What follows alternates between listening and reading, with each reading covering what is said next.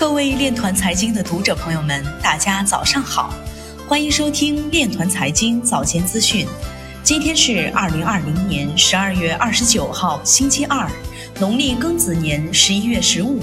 首先，让我们聚焦国内新闻。数字医疗健康科技企业丁香园宣布完成五亿美元融资。丁香园创始人、董事长李天天表示，将继续专注医重两端双核驱动战略，强化与专业医生和企业的协同，共同发挥专业优势，做健康生活的向导。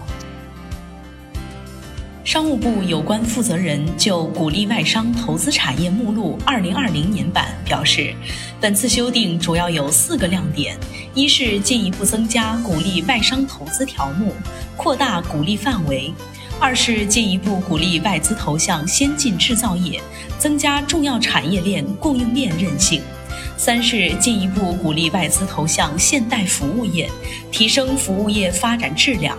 四是进一步鼓励外资投向中西部地区优势产业，促进区域协调发展。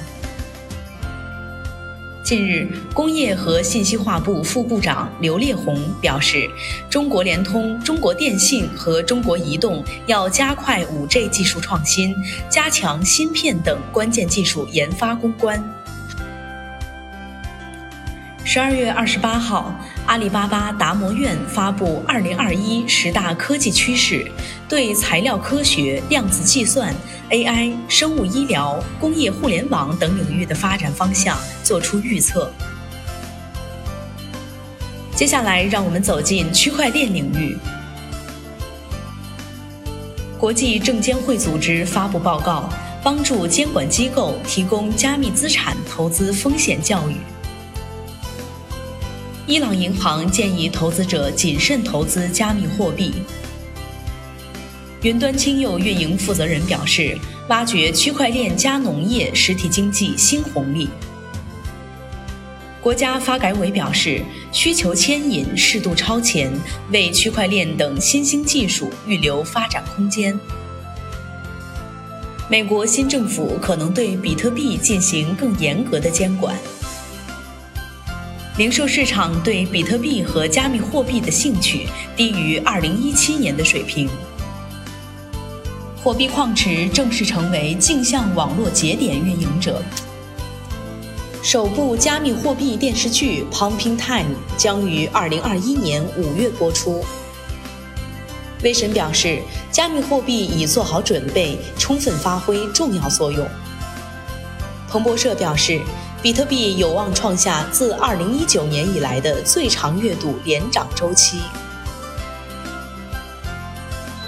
十二月二十八号，火币 Labs 创业营六期开营，即跨年活动在深圳举行。